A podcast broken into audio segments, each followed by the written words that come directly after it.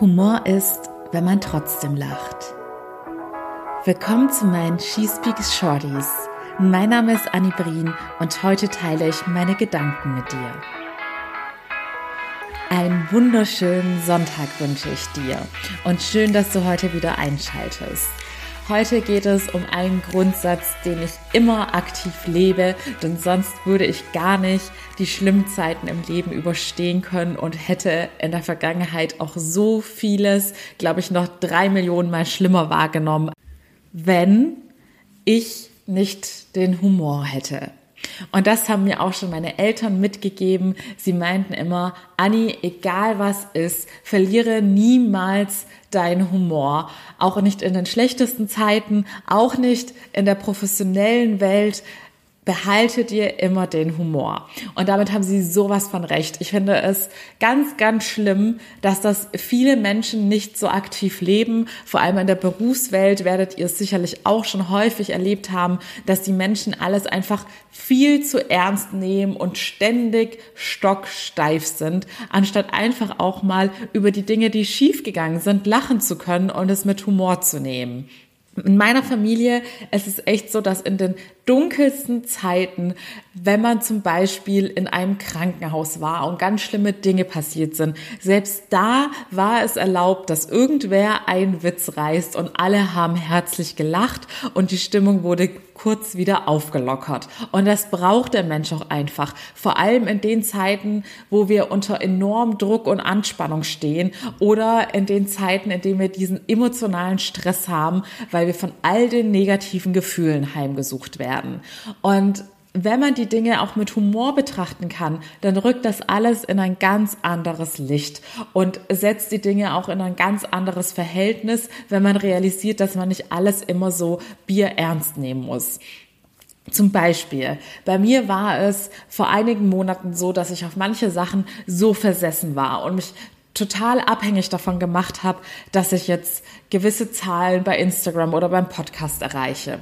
Und vor einem Jahr, wenn ich da ganz viel Zeit in ein Posting investiert hatte und der Post dann von Instagram einfach an niemanden, also gefühlt an niemanden ausgespielt wurde, denn ich sehe ja immer die Statistiken, wie viele Leute diesen Post tatsächlich letztendlich gesehen haben. Denn das ist ja total von dem Instagram-Algorithmus abhängig. Das kann ich nicht selbst zu 100 Prozent beeinflussen.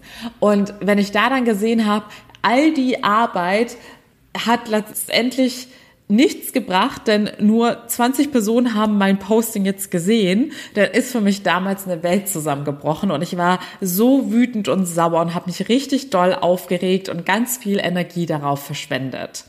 Jetzt ist es so, ich habe über 11.000 Abonnenten und auch heute noch passiert es mir, denn Instagram ist und bleibt ein A-Piep.